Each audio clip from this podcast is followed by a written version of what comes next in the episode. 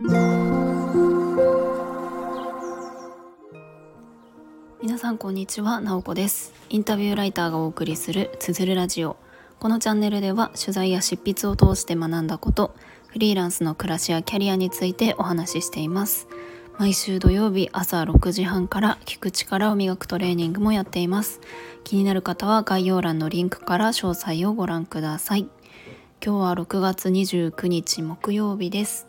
皆さんいかがお過ごしでしょうか、えー、暑くなってきましたねえっ、ー、と私は普段家の2階で仕事をしているんですけれども、まあ、古い家というのもあって2階がですねものすごく暑くてクーラーも効きづらいんですよね。で一応昨日、まあ、クーラーかけていたんですけれどもやっぱり1階でやる方が涼しいので今日は1日1階であの、まあ、リビングなんですけれどもここで、まあ、窓をいろんなところを開けまくって仕事をしていました。でですね今日はちょっと最近構想中の新しい講座の話をしようかなと思います、えー、この春この春じゃないこの秋 スタートする予定なんですけれどもまだですね全然いつからスタートするかとかは決まっていないんですよね。考え中っていう感じです。で本当に全然具体的な話はできないんですけれどもまあ、その講座を作っている過程がねすごく面白くって何て言うか楽しみだなという気持ちがあるのでちょっとこの途中段階の状態を配信しておきたいなと思いました。でですねこの講座私一人で作っているわけではなくてえーと、同じく元教員で、えー、教員のえー、青さんという方と一緒に作っている講座です。青さんはスタイフでも配信をされているので、えー、青さんのチャンネルのリンクは概要欄に貼っておきたいなと思います。でまあそうですね。青さんとはあの時々あのコラボライブをしたりとかしていてあの以前ですねライティング講座っていうのをやっていたんですよね。まあそれはあの青さんの方が講師で私がちょっと運営のサポートみたいな感じで入らせてもらっていました。基本的には学校の先生向けのライティング講座っていう感じでやっていたんですね。まあ、私はあのライターをしていますしあと青さんはあのブロガーをなんですよねあのブログを運営していてすごくあのたくさんの方にアクセスされてるようなブログで普通に検索とかしたらあの青さんの記事が上の方に出てきたりとかするくらいの、まあ、すごいブロガーさんであのそれをしながら、えーと、オルタナティブスクールの先生もしているような方なんですね。でなんかあの過去にまあライティング講座やったっていうのもあって何か新しく講座をあの作りたいねみたいな話をしていてちょっとずつ、えー、話し合いを進めているところです。でですねあのじゃあ誰向けの講座なのかっていうと主に学校の先生特に20代後半ぐらいの学校の先生に向けた、えー、講座を作ろうと思っています。まあ、なのでですねこのスタイフ聞いてくださっている方って多分学校の先生おられるかわからないんですけれども多分ほぼ先生ではないので全く宣伝にはならないんですけれども、えーとまあ、こんなこと考えてるよみたいな話は、えーと、したいなと思っているんですよね。でやっぱりあのまあもともと私も教員をやっていたこともあって何ていうか20代の時に感じていたその悩みみたいなところがうんなんかその他にもね多くの先生たちが感じている部分なんじゃないかなと思って当時の自分が何て言うか求めていたことへのアプローチができるようなものが作れるといいなと思っています。でまあ講座講座と言ってるんですけれどもあの講座っていう言い方もねなんかあんまりしっくりきていないんですよね。なんか漢字からも連想するようにこう座ってあの講義を受けるみたいな感じのイメージになっちゃうなと思ってあんまり、えー、そういう部分は想定していなくてちょっと何て言うんですかね。うん。あの何かのスキルをこう身につけてもらうとか、えー、こうインプット的なものを中心でやるというよりかはその講座を受け終わった後の状態っていうのを結構大事にしていてあのそれがまあ2つあるんですよね一つが一人の大人として生き生きと子どもたちと関わっている状態になるっていうことそしてもう一つが自分で変わっていける変化の土台を作っていくことなんですよね。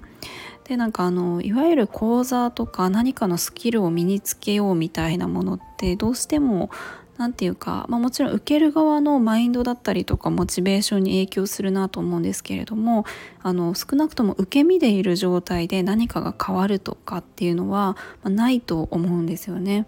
あの私自身もですし、まあ、青さんとも話していた中で出てきたのが結局自分がこう何かこう壁を突破できたとか悩みを解決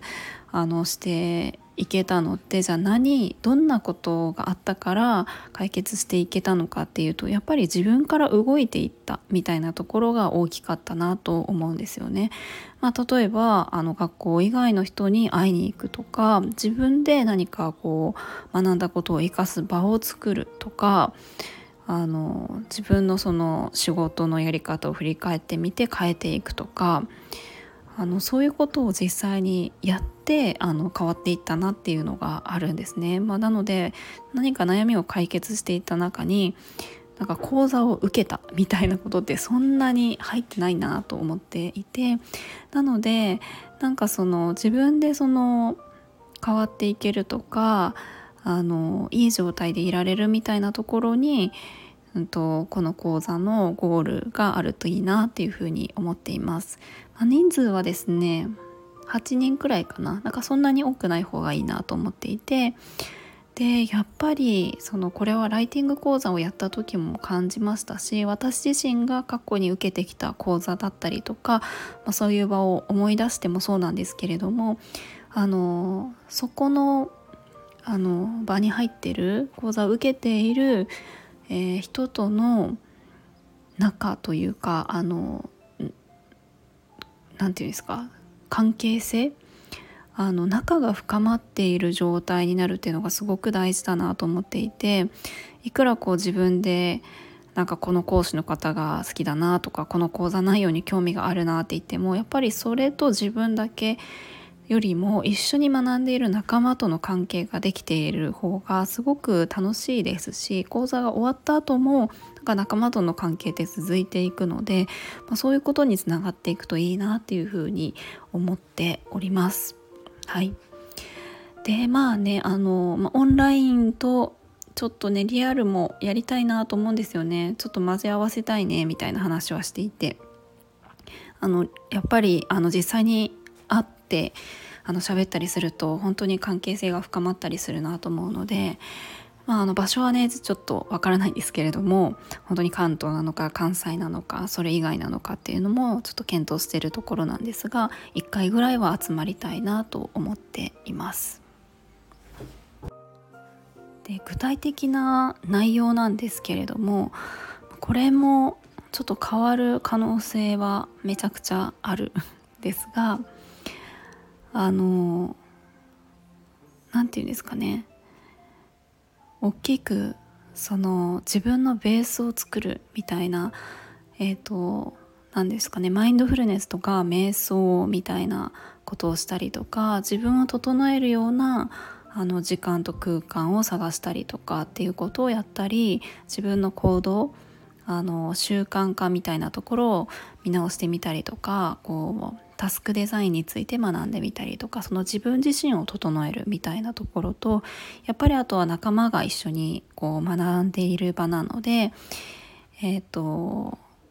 何ですかね聞く？その、まあ、私聞くトレーニングをやったりしてますけれどもやっぱりこれもすごく大事だなと思っていて誰かの話をあの聞くとか聞き合ったりとか傾聴するみたいな部分とかあとは、まあ、聞く以外にも目目というか見るみたいな何かをこう見方をあの学んでいくみたいなちょっと対話型鑑賞とかもやりたいなと思うんですけれどもそういうのだったりとかコミュニケーションで言うと問いあの問いのデザインとか自分の自身に問いを投げてみてあの内省するとか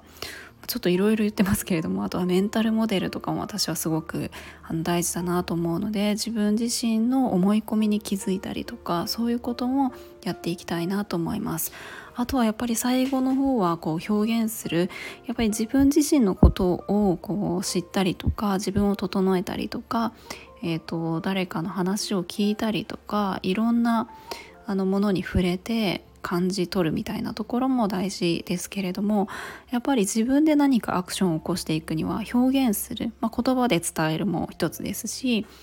あの本当に文章を書いて伝えるのも一つだし